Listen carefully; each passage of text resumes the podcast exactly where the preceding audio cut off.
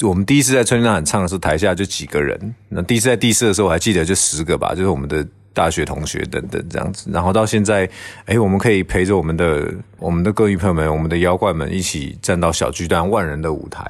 那我们的音乐就像我说的嘛，创作自己爽很重要。那如果别人可以爽，不是更好吗？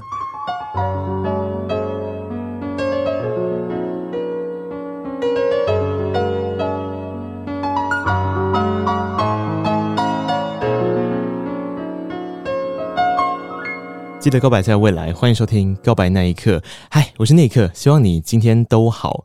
我们今天节目要远端访问，好久没有做远端访问了。今天来访问的是一个乐团。如果你说问一个乐团有关于未来到底是什么，他们可能会跟你说：不要问这个问题。有些东西不是为了存在而存在，所以我们呐喊。两千零七年的时候，他们就一边唱《Love Story》，一边《Against the World》。我不知道他们还有没有记得这件事情。唱到现在，哈，世界都颠倒了，所以还等什么呢？就让我们一起来欢迎八三幺。嗨，你们好，Hello，大家好，我们是八三幺。Hello，我是鼓手阿电。哎，我是贝手霸天。我是主唱阿普。嗨，我是 Keyboard 手小菊。我是吉他手刘斌。我刚刚把那个你们第一张那个算 EP 吧，《迷惑的世代》在挑出来的时候，你们还记得刚刚我前面讲的那一段是你们专辑的文案吗？啊，其实是。呃，它不算专辑，它算一个 demo 吧。那个时候对我们来说，对对对对对，嗯、我们那时候零七年自己录了这个 demo 之后，在二零零八年我们发了一张完整的专辑，叫《拯救世界》。那大概算我们的正式的第一张专辑，大概多久了？十五六年了。描绘了对自身的反省，对家人朋友的关怀，成长中的挫折还有转变，然后对梦想与现实的彷徨。其实这件事情过了，现在是多年过去，好像也还是一个很重要在专辑创作上的命题，对不对？其实那个时候，我觉得那个时候我们几岁啊？那个时候我们二十出头，刚毕业的时候。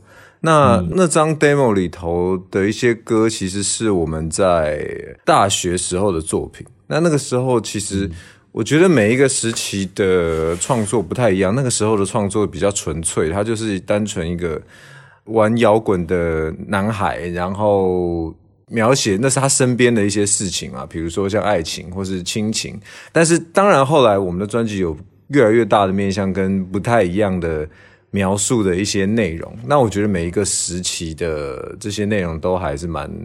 蛮有意思的啦，是独立发行，所以才会有刚刚说那个 demo 嘛。其实那个 demo 不算发行，它算它应该算我们我们就表演的时候带着会到处卖这样子。对，然后去然后丢去一些音乐节。对对对对，就为了想要参加，因为当时参加音乐节需要丢 demo 给他们主办单位。对啊，所以我们因此而油然而生了这张。你们有想过说要再复刻一次这一张里面的歌曲吗？因为表演好像也不太会再唱了，对不对？不太会，因为我们会觉得那个时候还比较不成熟，然后有一些歌曲后来听会觉得没这么完整，这样子。嗯，现在开始在八三幺的歌曲里面，大家可以听到专辑里面，它会有一个很核心想要讲的东西啦。其实我觉得还蛮清楚的。那现在开始当老板的时候，严格说起来，其实那个形式也有点像回到那个时候啊，就是你们自己做好一个东西，然后你们开始要透过自己的力量把这个东西给传出去。对我们来说，我们觉得没有太大的差别，因为我们都是在做一样的事，只是说我们现在更可以全权的去决策所有所有的事情，当然也是比较辛苦啦。只是说，他就跟我们以前在唱音乐节的时候，那个时候音乐节还没有现在这么兴盛，然后我们还在路上发传单，我们传单还是用，这我记得是我画的，要去便利商店印，我画的，然后在 7-Eleven 印印两百张，这样到处发，在春天呐喊的音乐节里头，对，然后唱的时候就说，哎，我们团友带我们自己的 demo 来，就在旁边的摊贩这样，你就可以去买。那那个时候也没有什么，也没有 KBox，也没有 Apple Music 这些可以让你轻易听到音乐的东西，所以那个时候我们就这样子带着自己的 demo 去到处卖。那当然经历了时间跟世界的转变，现在大家能够获取音乐的方式越来越容易，然后我们也从一个独立乐团慢慢的规模成长的比较大一点这样子。那但是其实对我们来说，我觉得我们一直都在做一样的事情，就是传递我们的音乐给大家，然后让大家在我们的音乐中找到一个自己的位置。嗯，我我其实有点好奇，你们那时候手绘传单，那内容要写什么啊？就写几点表演啊，因为音乐节有很多团嘛。对，就写几点几点在什么舞台。对，这样就好了。对对对，然后就画我们的那个。其实大家如果如果如果那个有去看那个我们我们的周边商品上面有很多是是那个卡通版的人，那个就是我版的你们吗？对对对，那是我画的。然后它其实是以前就长这样，它只是我们后来请我们的企划用那个 Photoshop 或是用那个绘图板把它绘成电脑可以调整的状态。但以前它就是用手绘的这样子。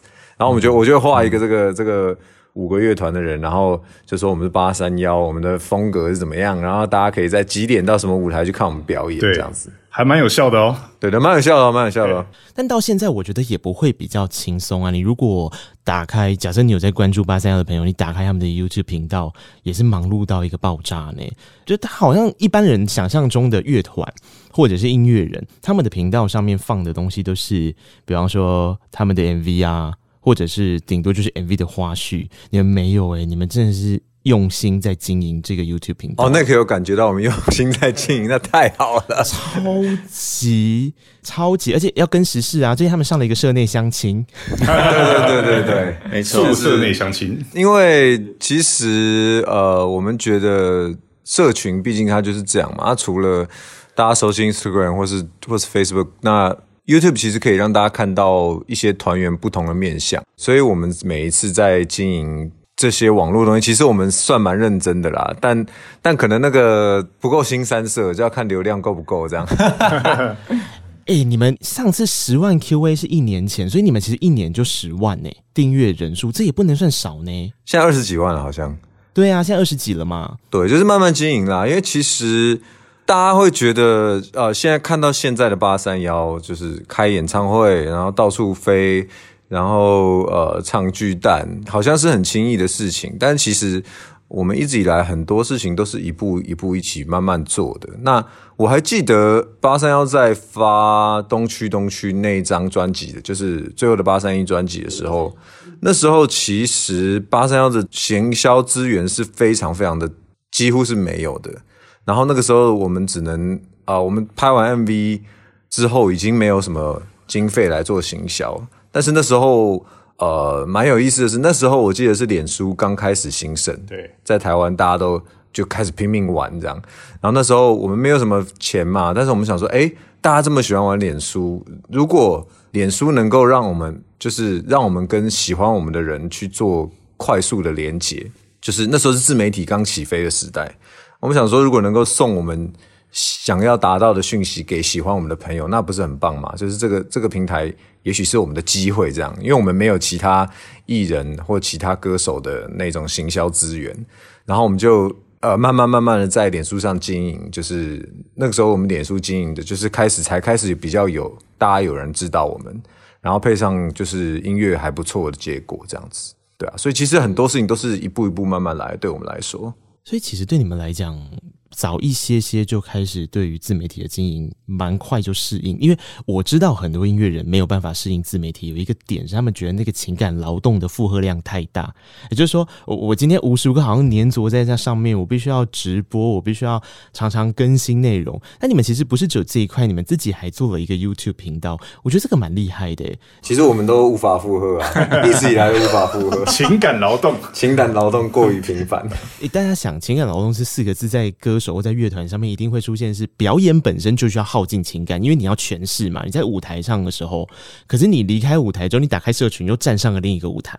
对，就其实我很佩服，就是像现在的 YouTuber 们，就是网红们，我觉得他们非常的厉害，嗯、就是他们用社群媒体跟大家做了这个世代的沟通方式。那但是歌手，其实在以前的时候，我觉得以前的歌手比较单纯，你只要唱好歌，你去收歌，然后把歌唱好。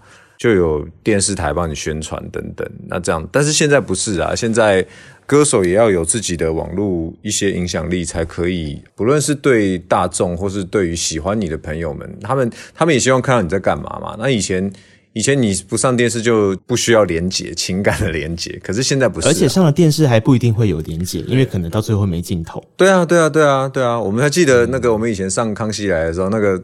小菊，我们都说小菊是那个破口制造机。对对对对，小菊非常厉害，他都会讲一些阿里不达的话，然后让。然后给制作单位剪对，被被制作单位剪成破口。我们那时候哇，小菊好强，只要我们去，然后小菊就拼命乱讲。就比如说剪成那个广告之后的第一句话之类的。对，因为通常大家那时候就歌手们就会希望可以被剪到这种破，我们都叫它破口这样。对，然后小菊就是破口制造机，很屌。等一下，小菊，你有先设定过吗？就是以前上这种通告的时候，你自己会先想过说你要讲什么吗？呃，其实我都是当下先看什么主题，然后遇到什么样的主持人，然后就乱讲。那因为其实对我来说啦，上节目比表演还要累，累非常多。对我的脑袋，对我们来说都是。对，因为你一上节目，我会很仔细听他们讲什么，然后脑袋就是开始快速的运转。我接下来要怎么怎么？稍微有礼貌，然后又不会很很腥膻色的去回答这些问题，这样子。我们不是专门回答腥膻色，没有，因为毕竟是电视节目，对，要稍微对对啊，收敛一下。现在就不太一样了。那现在社群其实你可以说你想说的话，然后可以好好照顾那些希望可以跟你连接的。歌迷朋友们，这样子，我觉得其实对这个时代是非常好。想一想，做社群也也有时候还是有点快乐啦，因为至少选择自己喜欢的题材。然后像我刚刚讲，最近发了一些企划啊或内容，还有之前前阵子开箱啊，开箱自己的工作室、录音室等等的，我觉得那个至少是，比方说你自己想做的主题啦，相对起来感觉是这样齁。对，就是我们也在想说，哎，我们希望拍一些什么，或是我们希望传达给我们，就是。呃，喜欢八三夭的朋友们，他们可以看到八三幺的另外一面啊。因为说真的，说真的，除了听到八三幺音乐或者看到八三 MV 哦，帅帅的这样子，那之外，八三幺的其他的。呃，私下的生活都可以被大家看到，这样子。你们拍完那个 YouTube 之后啊，你们曾经会有一些粉丝是他们本来不是，就是他们可能本来就是啊，八三幺就是一个乐团，这样就哦，OK OK，我认识，然后反而因为是你们的自媒体内容，然后喜欢上你们的吗？电歌种有有有，电歌的最明显。电哥这种公仔收集粉丝，我我因为自己蛮喜欢就是动漫类、公仔类的东西。那因为我们、嗯、我们社社群经营的时候，有一块就是专门经营在我的开箱跟我这块嗜好上。那其实因为这一块，我还有就是吸收了一些，比如说 cosplay 的。粉丝啊，或者是说公仔的粉丝这样子。哦，我我我我也要说，是因为电哥就是只要上 YouTube 之后就帅帅到一个炸，所以 所以我现在才没有脸见你，啊，因为我现在没有上 YouTube。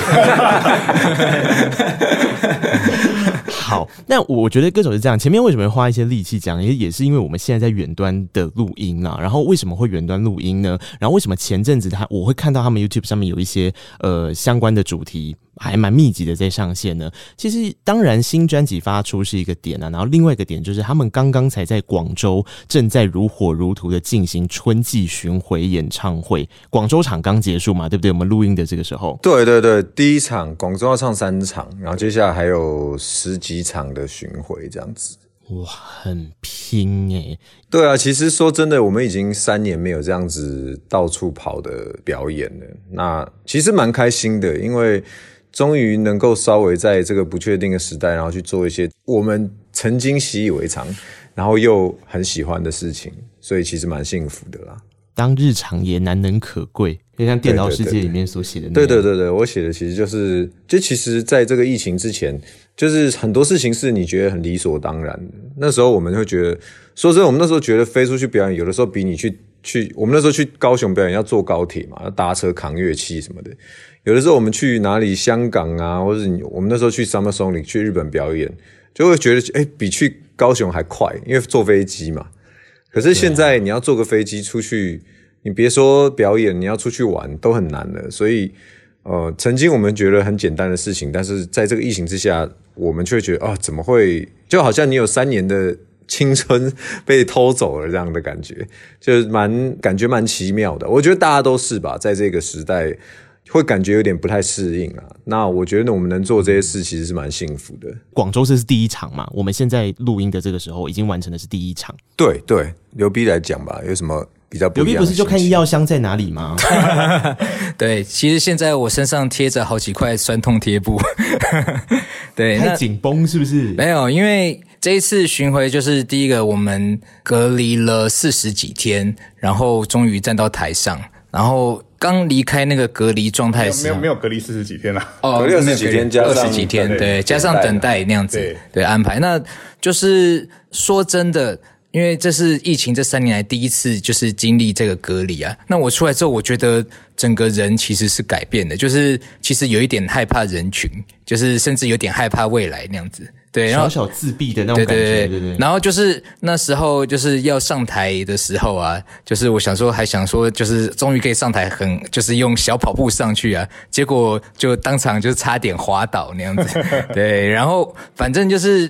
在那个当下一唱一唱歌，然后台下就是新歌旧歌都一起唱的那种感觉，我觉得就是呃，好像人终于又活回来了。就是原本觉得有一点迷惘，有一点害怕未来，但是现在就会觉得，哎，好像一切感觉又回来那样子的感觉。那霸天呢？霸天心情怎么样？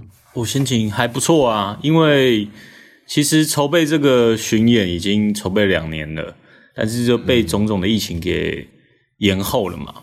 那这一次能够来表演，嗯，甚至我们之后回台北办小巨蛋，都是我们等了非常久的的的机会。因为其实我们去年有申请到台北小巨蛋，对，去年八月，八月，因为我们每个八月都会做生日趴，对对。那去年其实本来是要做小巨蛋，对对。那今年运气也不错，有申请到，对。那我我们是很希望说，呃，这一趟这边跑完，然后再把小巨蛋都可以很顺利的演出，就是非常完美的结局。我说到这个也是，因为每一年八三夭，八三夭生日就在八月嘛。那八月的时候，总是都会很期待。我之前生存法则过后那一场也也去了小巨蛋，真的好开心。然后本来想说，哎，接下来每一年应该差不多就是八月都等着小巨蛋。就接下来呢，本来还有一个做很大的是那个西门町风街，我还有印象，就做了一个这个嘛。对，然后接下来疫情就爆发了。然后疫情爆发之后，后面像刚刚八三夭他们讲的，就是去年的那一场。就没有了，就变成是线上吼，没错。因为前年还运气比较好，前年就是那时候疫情稍微趋缓的时候，有去高雄巨蛋，嗯，然后去年本来想说，哎，那应该可以顺利进行，而没想到就是去年的五月到八月，其实是最严重的时候嘛。然后那个时候大家就觉得啊，很可惜，就只能做线上。对，那但是终于又可以。就是又可以回到台北小巨蛋，那我们自己是很兴奋的。而且其实我们我们这几年办那个演唱会，都会想一堆很好玩的东西，像我们会办嘉年华，像那年在高雄巨蛋的时候，我们就在外面摆了一个小舞台，然后找了多好多好朋友来表演。然后还摆了很多吃吃喝喝的摊位，小市集。对啊，就是你不止晚上能来看八三幺表演，你从一早就来，先来外面晃一晃、逛一逛、听歌，然后吃东西，也是感觉非常棒。对对对，妖怪嘉年华那个时候是这个状态，没错，妖怪嘉年华。我觉得好像真的，大家真的还还蛮期待能够再回到那样子的状态跟那样的心情，因为疫情这三就是很乱，就是。你有时候觉得要好了，有时候忽然间变得很严重，然后有时候觉得应该可以出门了吧，就诶忽然间要被待在家里。现在台湾或者是世界各地，我觉得多多少少是慢慢的要变成是跟病毒和平共存，但大家都还在适应那个什么叫做和平共存。我觉得八三幺这一张新的专辑，其实真的也跟这个议题扣很紧。过了五年，从生存指南到这个呃，我们最新今天等下要来聊的这一张专辑《颠倒世界》啊。五年等这么久的时间，跟疫情多多少少也有点关系，对不对？当然，对。其实我们去年，我们去年那时候在那个八月的时候做了线上演唱会嘛，就是人生就是用来叉叉的、嗯、那个线上演唱会做的时候，我们就发了一张线上演唱会的专辑，录音专辑。那时候发完的时候，其实我们本来想说啊，已经快累死了，就是专辑可能也做不出来。可是从五月开始，那个时候我就因为。呃，大家也都在家隔离的关系，大家就是居家隔离。那个时候就写了一些歌，我就觉得，哎，就是这张专辑代表的其实是你这段时间内的成长与生活状态跟改变，这样。那我就觉得这张专辑应该是关于这段疫情期间所发生的事跟得到的一些启发等等，所有的这张专辑里的歌曲各个方面应该都是跟这个相关的，所以我们就呃那时候就创作了《电脑世界》这首歌，所以后来我们就决定用《电脑世界》做这张专辑的主题，跟整个疫情是扣在一起的这样子。嗯，其实我一开始会想到，一开始你们的那 demo 那一张，也是因为那一张里面有一首歌叫《Against the World》嘛，就我刚刚开场有讲的对抗世界嘛，然后后来拯救世界嘛。然后，呃，中间当然有其他的专辑命题，但现在到这张又变成是颠倒世界，我觉得这个有一点意思呢。我觉得你在十八二十岁的时候，当然你你就想要对抗这个世界嘛。然后那个时候世界很简单，也许是你喜欢的一个一个人，他就是你的全世界。那这个世界就是这么的简单，这么的这么的小。那直到渐渐的长大，其实后我们中间还有一首歌叫做《我不想改变世界，我只想不被世界改变》。对，他讲的就是说，就会稍微有一些历练之后，你就会觉得说，哦，也许我就是一个平凡人，但是其实最伟大的事情是你不要。你要拥抱你的平凡，你不要被别人影响。那首歌就是在讲这个事。那其实，在到这一章的时候，颠倒世界在讲的其实是我想要把那个整个整个命题再扩大一点，就是他讲的其实不只是这个疫情，其实我们对于这个这个世界、这个地球的人类处在这个位置的时候，大家却忽略的一些事情。我在这首歌里希望把它写出来，就是如果那个有看我们的那个专辑封面，它是在一片荒芜的沙漠，然后。天空有一个飞起来的天空之城。其实我们在想要讲的就是说，我们人类常常在追逐遥远的天空之城，但是我们都忘记了身边美好的事物，直到它变成一片荒芜这样子。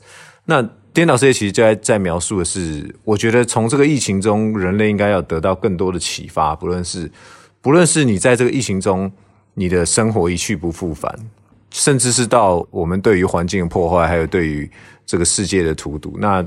其实是有很多是可以思考的。那我希望提供一个这样子的歌曲，来让大家会有一些反思啊，对于自己的生活、生活状态。这样听起来其实越来越辽阔。你们好像本来一开始是那个叫做八三夭的小宇宙，一开始就像阿伯讲的，就是以自己出发，八三夭的小宇宙到那个小宇宙在扩建。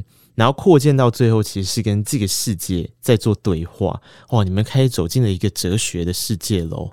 哲学，我不知道这算不算哲学的世界？对，就是只是因为我觉得，其实八三夭也慢慢的到了不太一样的状态。那当然也会有情歌嘛，或是就是关于爱情的歌曲。可是其实八三夭越来越。多应该有一些想要讲的事情越来越多嘛，像在我们上一章就有有一首歌叫《老妈最想说的十句话》，是讲亲人。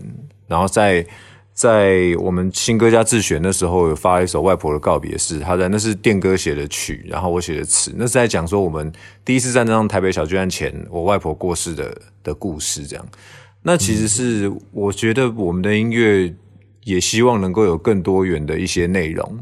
就是我觉得乐团是应该要有越来越辽阔的思维啦，应该是要这样子。宏观。可是因为乐团也会成长啊，长大，好像似乎不应该把一个乐团一直停留在某一个时间点，某一个，就像他的粉丝群也会长大啊，会有新的粉丝加入，但是也会有一路跟着到现在。以前也是年轻在玩团，自己可能也有玩团的，或是跟音乐季长大的孩子，现在也是爸爸妈妈。那爸爸妈妈怎么创建自己身为现在这个时候的世界观？我觉得这个也是，其实从上一章，如果你跟着八三幺一起长大的朋友，你从光是生存指南那一章的时候，你听饥饿游戏，你大概。就可以感受到他们为什么每一次的第一首主打歌，他都会想要用一个不是情歌的议题，或者是不是那么的小，他是比较你知道，哎，巨观宏观的角度来看，上一张就有了啊。上一张是饥饿游戏嘛？饥饿游戏其实在讲是，就是我们那个时候的，嗯、我们这一辈的人在进入社会一些时间后，却觉得自己一无所有的那种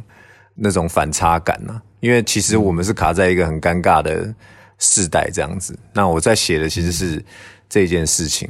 那它跟颠倒世界又不太一样。他在我觉得我比较在讲的是那个时候的，就是我们大家心境的那种面对世界的虚无感。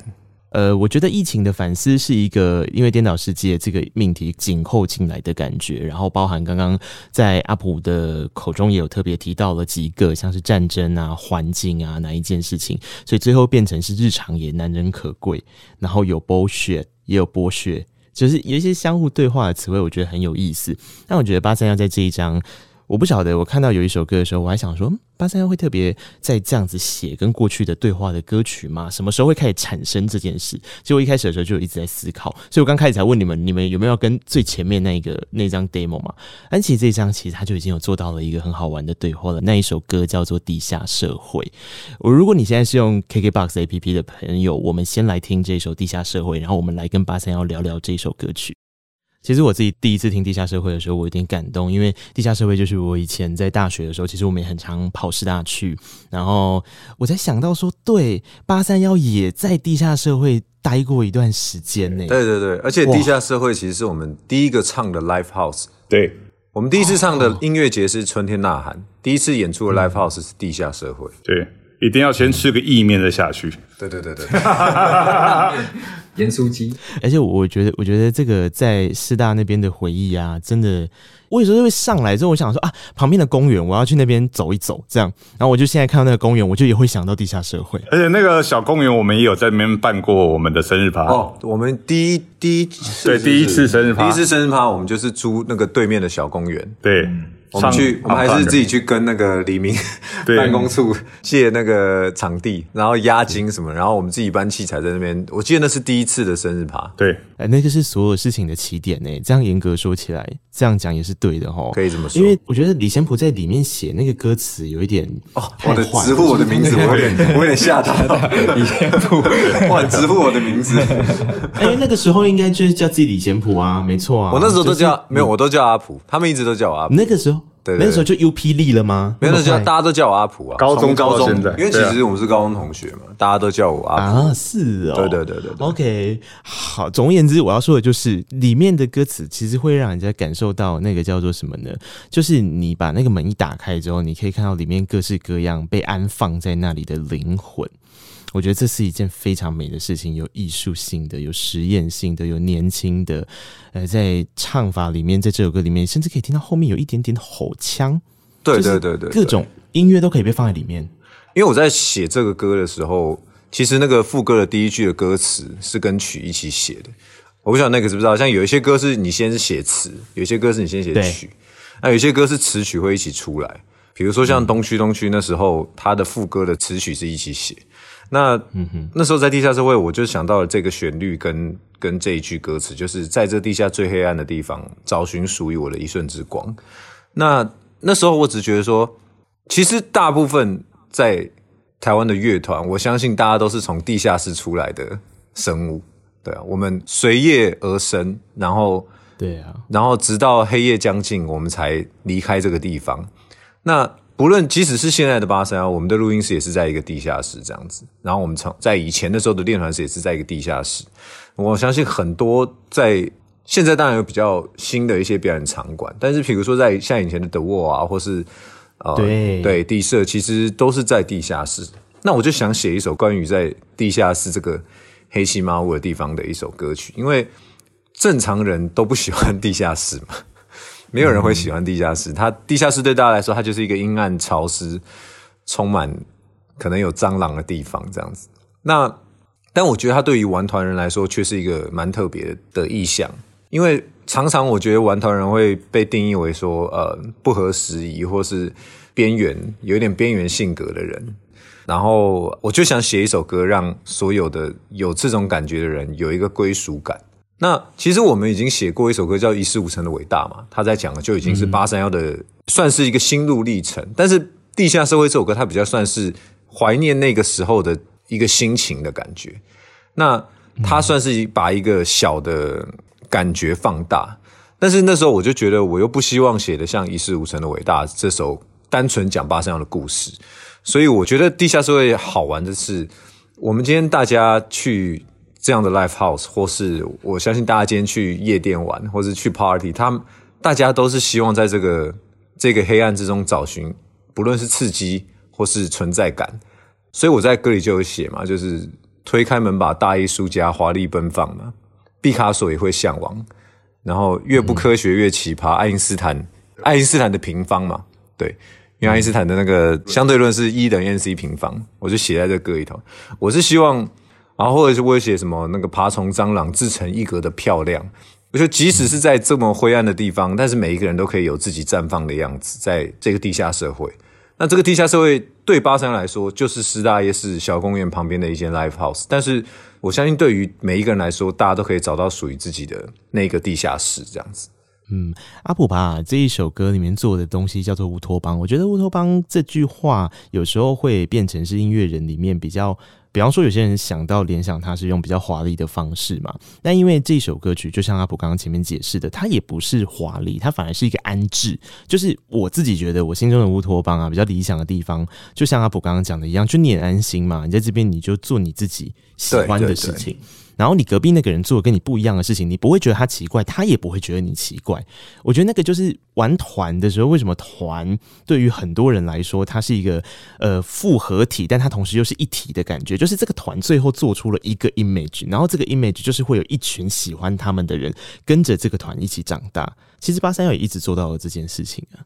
蛮开心的，就是其实很感动了，因为我们一路上有很多很多，不论是熟面孔或是老面孔的歌迷朋友们，然后每次都能在八三演唱会，大家看完八三演唱会，觉得说哦，我在你的歌中得到力量啊，什么等等这样子，我觉得那对呃我们来说其实是非常感动的事情，因为以前会觉得说啊，就是没有想那么多，就是你就会写自己想写的，但是今天。却有别的人，因为你写东西得到了一些力量跟感动，那个东西其实是蛮不太一样的。我觉得对创作者来说，算是一种另外一种肯定了。对啊，好像也是啊。就是我我觉得刚刚我们前面开场讲有要做很多，比方说像现在这个时代很幸运的地方，也很忙碌的地方，就是那个情感劳动无处事嘛，四处在经营，可那东西就是会回来啊。就是你，你就会打到一 群跟你有着一样想法的人，那他就会回来，回到你身上，好像哎，好，还是继续做好了啦，就做也是。后来看到那成果也蛮爽的，这样。对，但是就是大家要做更多的事情，没办法，当老板，所以才会有烦人歌啊。对对对，对，有时候觉得很烦，可是烦的时候你又觉得蛮快乐的。对，就常会有这个。对啊，哎、欸，可是阿婆，我有个问题，你们当时在专辑排序的时候，因为有一首歌比较特别，那首歌叫做《B One 的魔幻时刻》嘛。哎，那我们刚刚在聊就是地下社会的时候，其实这两首歌是可以对话的吗？哎、欸，对，你真的很认真在听我们专辑，哎，开玩笑，真的真的，因为 其实我们那时候在排歌序的时候，我们讨论了蛮久的，然后那个时候在专辑这些歌，呃，是十一首歌，对不对？加二十首，加 B one 其实是十首，十二首。B one 其实是一个环境音，对。B one 对。那那个时候我就说，我希望用地下社会开歌，这样子开专辑，嗯，大家会觉得说这张专辑叫《颠倒世界》，那开歌一定是用《颠倒世界》这首歌。但是我说不对，对这张专辑其实要先回到自我本身，用《地下社会》这首歌开始，然后再进入到更大的世界观这样子，然后在几乎到最后的时候。大家稍微心情比较可以放松，在听张专，如果你是顺着专辑的歌序听下来啦，就是你到后面比较放松，然后会进到 B One 的魔幻时刻这个呃环境音。其实这个环境音大家可能不知道是什么，但是我们可以跟你说，就是它是我们从在我们练团室旁边的小巷子走过，然后开了门，走到地下室，走到我们的练团室，然后打开我们练团室的门，然后开始练团的那个，那是我有我觉得很好玩，就是。我还没跟团员讲，我就说哦，那今天练团，我就我就特别比较晚到一点，然后然后我就从啊、路里面走下去，我就开我的 iPhone 在录这个环境音，然后开门啊等等这样子，然后最后把它剪辑成一个，我希望让大家有这种进到跟随我们进到了我们的录音室的那种感觉，就是你本来在一开始听到地下社会是很狂暴的一首歌，它是你想要绽放自己。但是你可能无处安放。你本来在听这首歌的时候，你是心是这样，但是后面的时候却是告诉你说，就是你的心灵也会跟随着成长，然后得到比较那个自我的抒发，这样子。对，所以其实 B1 的魔幻时刻，我就说，我就跟团员说，为什么要叫这个名字？我就说，因为对我们来说，进到这个录音室就是我们最魔幻的时候，因为你就可以做你所有你想要做的事情。对，所以它就是 B one 魔幻时刻，它是跟。地设它是在做一个对话的，对啊，你看在地社是表演，做自己的表演，做你喜欢的事情，呈现给大家。所以八三要想要讲的是什么话？是给大家的话。从地下社会开始，所以后面才会颠倒世界嘛，然后才会有很多首的歌曲，不管是跟别人合作，我觉得很多跟别人合作的歌穿插在这里面也很好玩，因为你就是在一个空间里面，你就是会不断的跟别人一起表演，然后一起交流，所以很多的音乐人的作品在这里面被安置不一样的风格，呃，甚至是一个摇滚乐团跟自己说不摇。滚等等的，从这篇叩问开始提，你在表演八三幺是谁？可是有了那个 B One 的魔幻时刻，我自己觉得有一点感动。再这样听阿普刚刚讲，他就是又回到了自己的空间里面。所以最后那两首歌，甚至还有一呃凡人歌，我不需要每一个人都爱我，那个就比较像是回到自己的角度。对对对，其实呃，我们那时候歌的安排就是他后来接凡人歌，那凡人歌这个也是一个蛮有趣的故事，就是其实凡人歌本来没有收到这张专辑里。然后本来他是在专辑完成的前一个礼拜，即将要交对，即将要交母带的时候，因为那时候已经十首歌嘛，然后还有这个环境都已经做完了。那但是那时候因为赶专辑，然后我还记得我歌词都写不完，然后其实我们专辑已经快发不出来了，然后一切都是在一个就是只要一个东西 delay 就完蛋了，就是发不出来。对对对，所有事情都要一定要在时间内做完。只要一个事情没成功，嗯、这个专辑就没办法在时限内做出来。那大家可能会觉得说，不在时限内做出来又怎样？但只是因为，其实我们有一些时间表嘛，我们希望专辑可以在这个时候出来，然后接下来我们有巡回、有演唱会这样子。所以这个专辑是箭在弦上，就一定要完成的。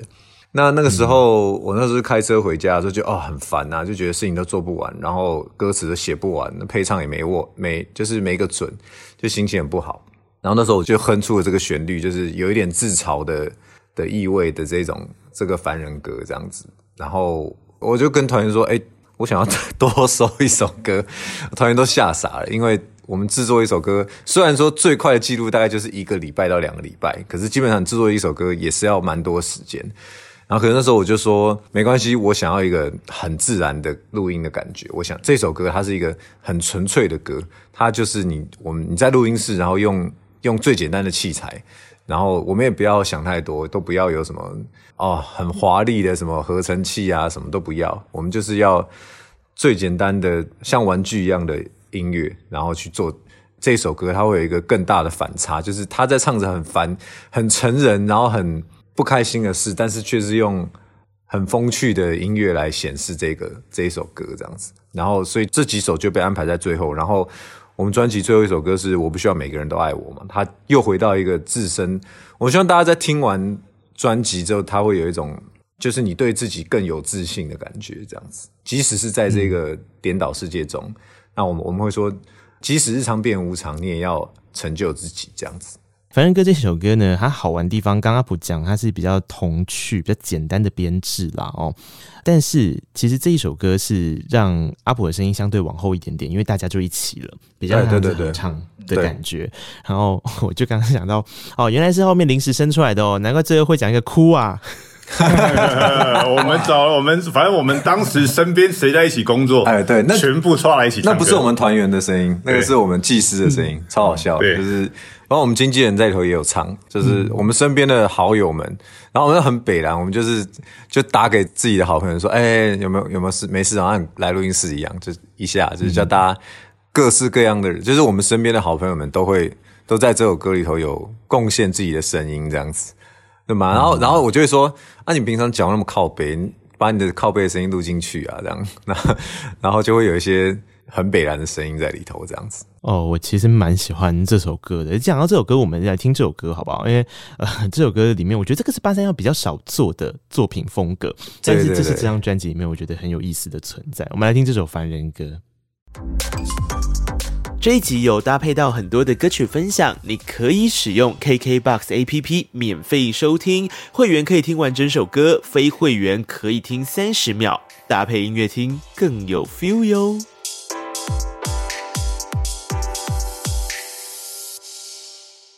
凡人歌里面多多少少还是透露了一些自己的心声呐、啊，然后但是有点自嘲的方法。今年金曲奖怎么又没我的份？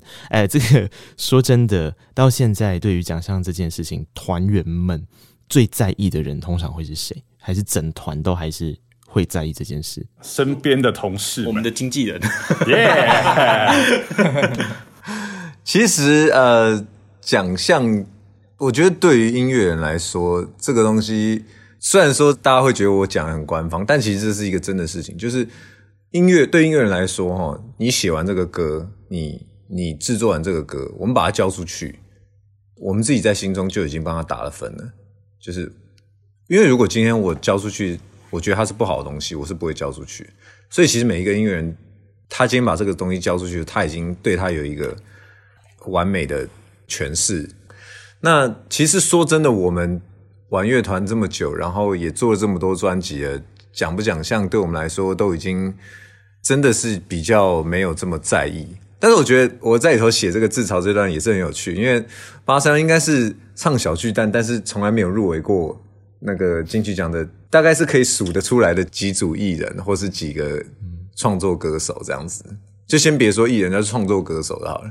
那所以我是觉得蛮有趣的，所以我每次就是能时不时的就考试一下这样子，然后然后像这个就会，哎、嗯，其实我觉得对于奖项来说，其实我们并没有那么在意。可是呃，身边你没有达到呃一些人的这些奖项的呃殊荣的话，对于你身边的工作人员来说，他们会很很伤心。对，所以其实这些东西对我们来说，反而或是我们的歌迷朋友们，他们会觉得。啊，很不甘这样子，所以其实看到大家伤心不甘，我们就会觉得啊，那真的蛮可惜的，没有这样子。但其实对于一个创作乐团，对我们来说，能够大家喜欢一些歌，甚至有一些歌是能够被大家拼命的传唱，能够是年度金曲，对我们来说，这才是真正的金曲奖。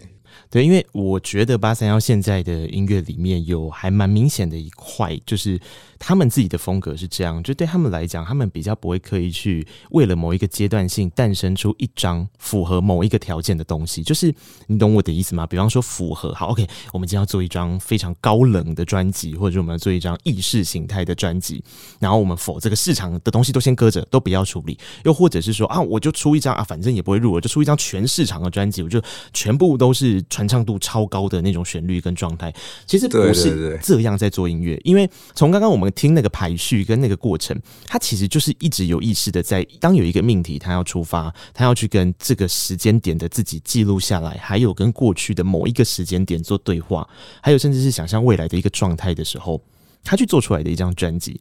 不然他就不用用专辑了，因为其实有很多时候用 EP 啊，用单曲就可以了。为什么最后他要变成是一张专辑？它就是有我刚刚讲的这些因素在。那这个时候奖项的肯定当然很重要，但是没有奖项的肯定，可能就比较像是阿婆刚刚讲的感觉了，对不对？对，那个其实真的很厉害，对对对，你有发现这件事情？就把我们平常在想的都讲出来。而且其实我们没有刻意去讲这些事情啊。那、嗯、啊，我们本来就不是一个。我不晓得大家如果有来看过八三的表演，会知道八三其实是希望，当你来八三演唱会，你是可以放下你的一切，然后进入在这个氛围里，然后是非常嗨的这样。那其实我们的表演就是这样子的状态。那这个乐团它就是一个这样子的乐团。那我们的音乐就像我说的嘛，创作自己爽很重要。那如果别人可以爽，不是更好吗？对。那我们当然一定会有符合大众期待的歌，但是我们也会有。呃，我们自己想要讲的话，就像地下社会写的嘛，就是就是你不喜欢，那是你不懂欣赏这样子。对，那他当然会有这些这样子的歌，也会有希望大家心灵得到安慰的。我不需要每个人都爱我这样子。那其实我们就有在想说，以后要不要不要做专辑了？因为其实这是一个单曲的时代嘛，做单曲得到的那个结果会比较快速。因为大家说真的，谁有时间？现在谁还愿意空下三十分钟，好好的听你的音乐，想要传达的事情？那这是一个单曲的时代，我们也有在想说，未来也许就不会再做专辑，可能做单曲比较符合大家的听感跟这个时代感这样子。对，但是啊，呃，专辑对于乐团绝对是有。有一些特别的意义存在的啦。我觉得阿伯刚刚讲那个我很有感触诶，就是那个单曲的时代不是你知道，真的就算即便现在发单曲呃发专辑，还是很多人他不会按照专辑的曲序听啊，因为他就串流听排行榜上面的，他就比较容易是累积在某一种状态底下，他没有办法专心的听完这个乐团想要说什么。其实我觉得这样子是有点可惜的事情啊。是。所以觉得，其实就像八三幺音乐，大家会觉得说，八三幺常常会做一些很新，就是啊，好像不是乐团会做的事情。比如说，呃，想见你，想见你，想见你这首歌，我们是用乐团来做一首 R&B 的歌，就是它其实是有一些我们希望能够让声音有更不一样的呈现，而不是说，而且你是一个乐团就一定要一定要乒乒乓乓这样子，就是你也可以做一些不一样的事情。那我们会有这样的想法，就是因为希望希望能够有更多不一样的东西出现在我们的音乐里头啦。然后我们希望符合这个时代的听感，这当然也是这个就是这个时，因为我们希望音乐能够被传播，能够符合大家的喜欢，在这个时代感，那个听感是很重要的。嗯嗯，呃，我今天在节目上面刚好播了一首歌，是八三夭的歌，叫做《规则是用来打破的》。那这张专辑里面，很很像是刚刚在讲的事情。你歌词里面写说，有风格不代表高等，玩摇滚未必要高冷嘛。对对对，像综艺都是动真格，就是你如果做了这件事情，它就是有带着一个你想要展现的样子。那乐团是五个人的样子，变成一个样子，所以那个样子就是。不断的在对话当中，在跟工作人员、幕前幕后的人跟粉丝的互动之下所产生的事情啊，所以我觉得产生这个意义似乎是比较重要的东西。对对对，八三夭其实蛮在意这些事情的，就是我们会觉得说，其实很多八三夭的想法我都写在歌里头嘛，就像刚刚那个有听出来，这个是这个这一段歌词在讲的，其实就是八三夭自己。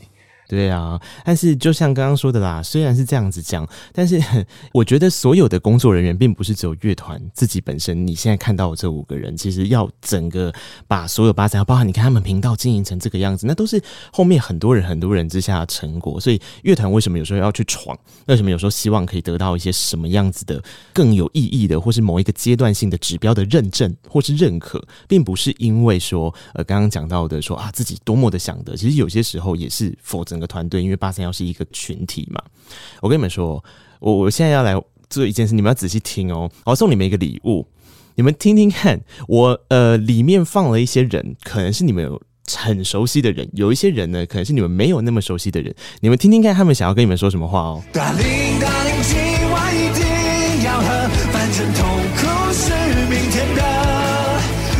对团员的印象就是他们每个都很。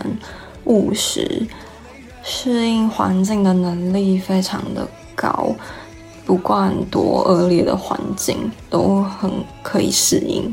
那希望之后的巡回演出可以去到更多更远的地方，然后唱片更大的舞台。对八三夭的印象，我觉得就是两个字：梦想。他们把名词变成现实。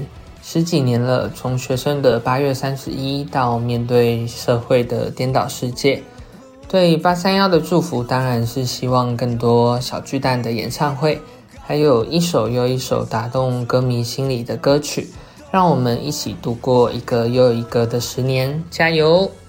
其实团员就跟大家的周遭的男生朋友一样，就是爱打电动啊，喜欢讲垃圾话啊。偶尔还会聊聊妹子什么的，当然我也在旁边默默听得很开心呐、然后对巡回跟接下来小巨蛋演唱会的期许，就还是希望场场都可以秒杀吧。如果没秒杀的话，就会更希望现在的听团仔们也可以来看看八三幺的现场。对八三幺的印象就是他们的坚持还有勇敢。成长的路上有八三幺的音乐陪伴，教会了我们永不放弃的精神。一事无成也可以很伟大，很开心可以一起走过十年，希望可以继续每年的生日趴。祝八月的演唱会成功，我们小巨蛋见。私底下他们就是一群对音乐很认真的男生啊，这是这十几年来都没有变过的事情。那以往他们的音乐比较像是写自己的生活、自己的事情，那现在他们的作品更像是。从自己的想法出发，那更关心这个社会、这个世界是怎么样。我觉得这就是他们很大的进步。这样，那送他们一句话的话，希望你们的呃巡演顺利，祝你们完售有很好的成绩，演唱会成功。规则就是要用来打破的，我要的何必是谁说的？规则就是要用来打破的，这一生怎么活？你说的。你们认真听过后啊，里面有五个人嘛，对不对？请问一下，有几个工作人员，几个歌迷？三个工作人员吧，歌迷应该两个。对对对，歌迷应该是两个。对，两个歌迷，三个工作。哎，真的？那请问一下，三个工作人员叫得出三个人的名字吗？可以啊，可以，就在我们旁边。就是最喜欢聊妹子的尼玛，就是他每次都一直聊，他也会加入啦。他我们听了都很不好意思，都是他聊的，都是他在聊。对。对。然后还有我们的我们的气化南瓜嘛，对啊，还有佩华，佩华，对对对对，呃，今天在节目上面，因为我就一直觉得说，我觉得八三幺这个时间点，他们最在乎的是有两种，一个就是他们的工作人员，然后一个就是他们的粉丝，因为要要要办所有的演出是为了谁？就是为了粉丝啊！你要让粉丝进来感受这些东西，所以里面刚刚有提到两个粉丝的话，其实都是在讲着类似的事情，就是当他走进这个场地的时候，他感受到了一些什么，相信的力量，然后这个力量是可以带着他们继续往前走的。那那个东西是当音乐人相信了他们自己音乐作品之后，歌手才感受得到的。然后随团的工作人员呢，才会说出真的很希望大家都进来到这个小巨蛋的演出，因为你可以在这里面所感受到的是除了专辑之外，更多实体互动的时候，在这个颠倒世界里面很难能可贵的一个。空间氛围啦，对对对，哎，这是我们演唱会，我们蛮期待的，因为它跟其实我们之前几次做的巡回不太一样。那因为我们第一场就叫一事无成的伟大嘛，他在讲其实是八三夭的心路历程，进到小巨蛋，终于可以跟着这些年陪伴着我们的、支持我们的歌迷朋友们一起进到小巨蛋。然后第二次是想见你，想见你，想见你，他是在疫情之下产生的这个巡回，就是他也是我们想要跟。歌迷讲的话，我们也希望见你一面，这样子。那这一次的颠倒世界巡回演唱会，它会是就是全新的主题了，它就是跟着这张专辑而产生的演唱会，所以我们它可以有更多创新的想法在里头，就可以跟随着我们这张专辑，我们终于可以把专辑的理念就是扩大，然后在演唱会里呈现给大家看，这样子。对啊，所以多期待这件事啊！随团的这个，不管是刚尼玛，或者是说气化南瓜，或者是刚刚讲配花，其实他们都哎哎、我觉得我觉得你们可以让他们讲出很类似的话来，表示你们真的也是对工作人员或者就是私底下的状况跟刚刚讲话其实都是差不多的状态呢。除了你们一直在否认撩妹子这件事之外啦，都是尼玛，都是尼玛，是好。所以非常谢谢这些工作人员的，呃，我觉得他们录音也好，或是他们真的也是帮八三夭。在圆梦，包含这一段，我们刚刚前面私底下还在聊说，我说你们很厉害耶，快速的就把那个也所有的精华赶快再放上 YouTube 上面，大家就可以感受到，哎、欸，很多东西要启动喽，很多东西真的要开始喽，这样。我们尼玛就是快，他身体比较不好。哦，对啦，OK OK。还有歌迷朋友，哎，也谢谢今天有两个，对对对，很谢谢他们。他们他们是哪两位？我可以知道一下吗？他们那两位呢，就是你知道，你走在路上啊，就是总是每个人的朋友里面都有喜欢八三幺的人。反正你一跌倒，你就看到路边一个人，就会说：“哎、欸，请问你最喜欢的乐团是什么？”你 你是不是路过内核节目？就是你。对对对，没有这个是我的制作人找来的歌迷朋友，OK，真的是就是，我就我就说，哎，那如果这次要给八三夭录，因为歌迷那么多嘛，要几个条件哦。第一个条件，他们真的要看过八三夭的演出，因为我们要聊聊有关于看演出的感受嘛。然后第二个就是，哎，他们要真的是长期跟的哦，所以就后来就诞生了。所以你们是找了很久的，但我相信一大堆啦。就是如果我今天真的还傻的时候，我怕我会收到一个我们可以。一个小时的录音都在播那个音档，对，其实很很谢谢我们的喜欢我们的歌迷朋友啦，真的，因为其实一个乐团可以走多远，不是单靠这个乐团自己五个人本身，它其实是包含着所有喜欢你的人的。野望，他们才可以，我们才可以到这么大的舞台，这样子。嗯哼，是啊，所以我觉得后面可以拭目以待啦。但是我我又想要拷问刘碧一个问题，我想要请刘碧解释这一个部分，因为我那天看到他的开箱的时候，我就想说，哦哟，八三夭也真的是不断的推陈出新啊！今年跟 Our Song 那边做了一个 NFT 嘛，对不对？搭配着专辑，当大家还没看到实体演唱会的时候，就先进入虚拟的世界里面去感受这一切。刘斌，你跟 NFT 熟吗？我算是略懂啊，对，但是我 我要跟大家说一件事情，就是 NFT 啊，呃，如果说今天你没有把它卖出去之前呢、啊，你都是一个收藏家，没错，对，就是没有人要卖，可是你就是一直拿在手上，拿在口袋里嘛，就是一个收藏家。对，目前我还在收藏家的阶段啊。对，你要确定诶。对。但说真的，我我我们刚刚讲到，其实八三幺这次电脑世界有跟着 NFT 走嘛？那 NFT 到底在做些什么呢？你们这次自己的啦。呃，其实我觉得 NFT 其实也是一个在颠倒世界里面出现的产物。就是以前、嗯、以前并不会有那么多人去理解这个东西，可是现在突然间大家都觉得这是一个理所当然的事情。对，那其实我也是那群，我对这些东西我是非常着迷的。对，就是我觉得我很很喜欢去了解它背后，因为它其实是一个群众的心理还有市场的反应那样子。那我很喜欢研究这些事情那样。那我觉得这次八三幺就是刚好也是因为符合这个颠倒世界这个议题嘛，就说诶，我们以前是非常喜欢，就是最早以前大家都是听实体 CD 啊，或者然后到后来开始听串流，然后现在出现了 NFT 这个东西，那我们就是把它结合。以前我们可能礼物是一个。呃，海报或者是一个专辑特别做的礼物，可是这一次却是一个数位收藏品，然后我们就觉得刚好可以跟当下的大家做一个这样子的结合，那样子。对，那以我自己来讲啊，我觉得 NFT 其实是一个很棒的礼物。对，就像电哥非常喜欢收藏公仔嘛。对，然后对呀，我其实没有那么喜欢公仔，就是因为我自己没有那么会打理我的家。跟我送你礼物公仔，你很开心呢？对，我只要有那一只就够了，你有一只就够了。我桌上有那一只，我每天看到就很就就非常开心那样。可是对，然后但是就是像现在有谁会就是随手就带着我们自己的专辑嘛，对不对？就是你再喜欢一个歌手，你也不会说跟人家聊随时拿出一张，你看你看我这张专辑那样。对，可是当你一拿出手机说，哎，你看，对我有这个 NFT，对他的数位收藏品，对，没错，你就是其实你可以随时就把它打开来看一下，然后就是跟朋友说，哎，就是跟朋友说，哎，我也很喜欢这个东西。甚至我们也可以就是及时空投一些资讯啊，或是有趣的东西，呃，给这些。啊，买我们专辑预购的朋友们，对，没错，就是我们的专辑啊，就是因为你随时可能会想到说，哎，你忽然想要看一下歌词内页啊，或什么，嗯，你就没有办法随身携带歌词本嘛。但是如果说你 NFT 的话呢，就是我们就还有。空投我们的歌词内页啊，就是都是有很多精心设计的东西。然后，那我觉得 NFT 就变成是一个你可以随身带的收藏品那样子。因为首先现在专辑就是一个收藏品了，在现在本来聆听的过程里面，专辑就是收藏意义高过聆听价值了嘛。但是为什么要收藏实体？就是有些人对于实体专辑他非常的喜欢，看到里面的用心、里面的巧思这些事情，现在跟 NFT 其实可以并行在走的。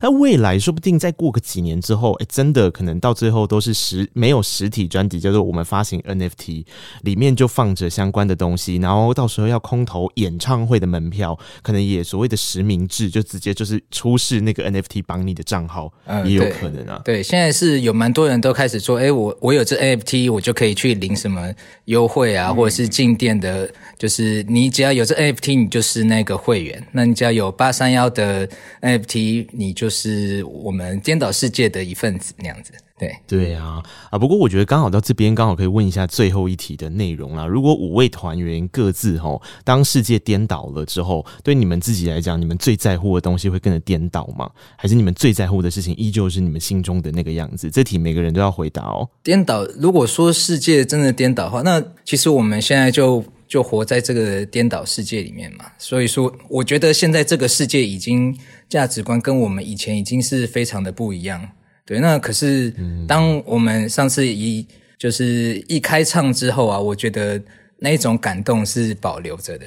对，那我就是希望说，我觉得嗯、呃，未来表演永远都是不要忘记这种失而复得的感动那样子。没有，其实我觉得不管世界是怎么颠倒啦，就是你人与人的，你不要只透过网络上面或是怎么样的交流，不要再透过视讯了，真的可以见面就。就赶快跟你身边的亲朋好友，然后你爱的人去碰一面吧。对啊，要好好珍惜这个时刻，真实的温度。没错。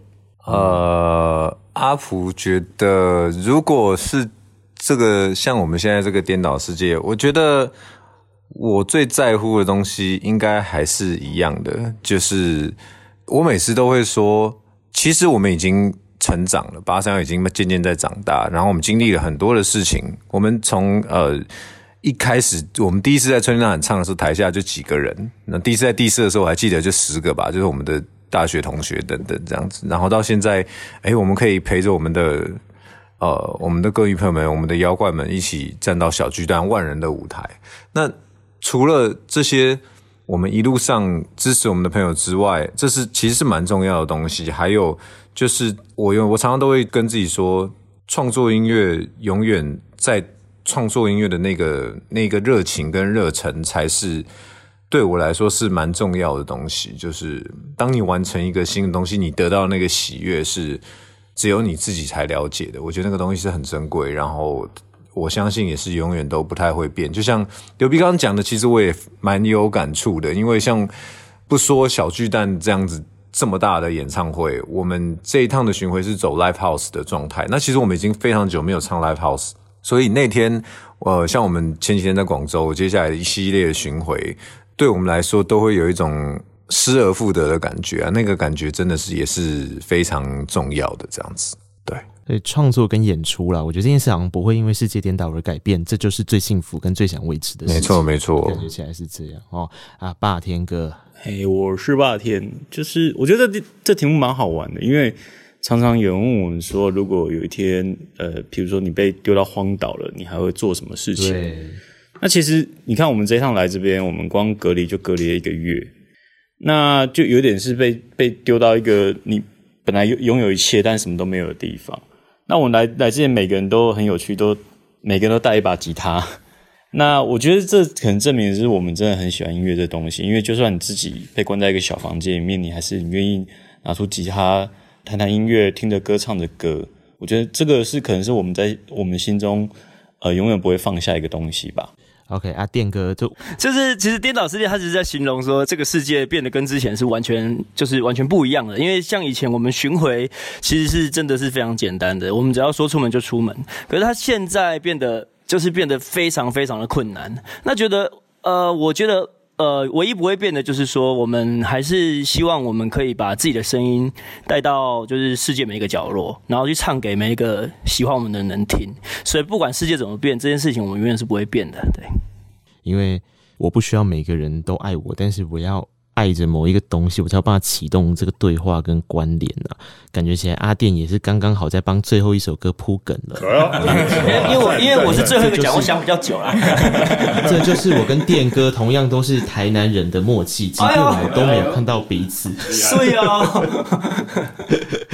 对。好，我我我觉得今天非常谢谢八三幺到空中来，因为其实呃远端要克服一些东西啦，然后就像刚刚讲的，没没有实体见面的温度，但是有一些东西是假不了的，比方说刚刚在聊的创作的过程，比方说呃我们今天所挑选出来的每一首歌，然后到最后这首我堪称它叫情感劳动之歌，就是情感经过很多情感劳动之后，你最后很有感触的一首歌，这首歌就是我不需要每一个人都爱我，但是我觉得说爱自己太多呃很。很多人会会这样子提，可是定义自己是谁这件事才是这首歌想要讲的话。它其实不是打开来就是我不需要每个人都爱我，我只要爱我自己，我爱我自己。它其实不是这样。这首歌我们等下来听听看，你就知道为什么叫情感劳动。因为你付出之后，你要得到什么？是在帮助你自己认清你是谁，你更喜欢什么，而不是被暗赞啊、留言啊等等的给绑架。对啊，好，今天呢，真的非常谢谢八三夭到空中来。然后，当然，我们刚刚讲到，其实这是第三度要走进小巨蛋，我觉得最后还是要好好的来宣传一下这件事情，因为这一次的小巨蛋演唱会，刚刚阿普有略讲了一下，光是在那个概念上，就有一层一层一层的不一样的跟过去的对话。那除了这个之外，还有没有什么要跟大家说的呢？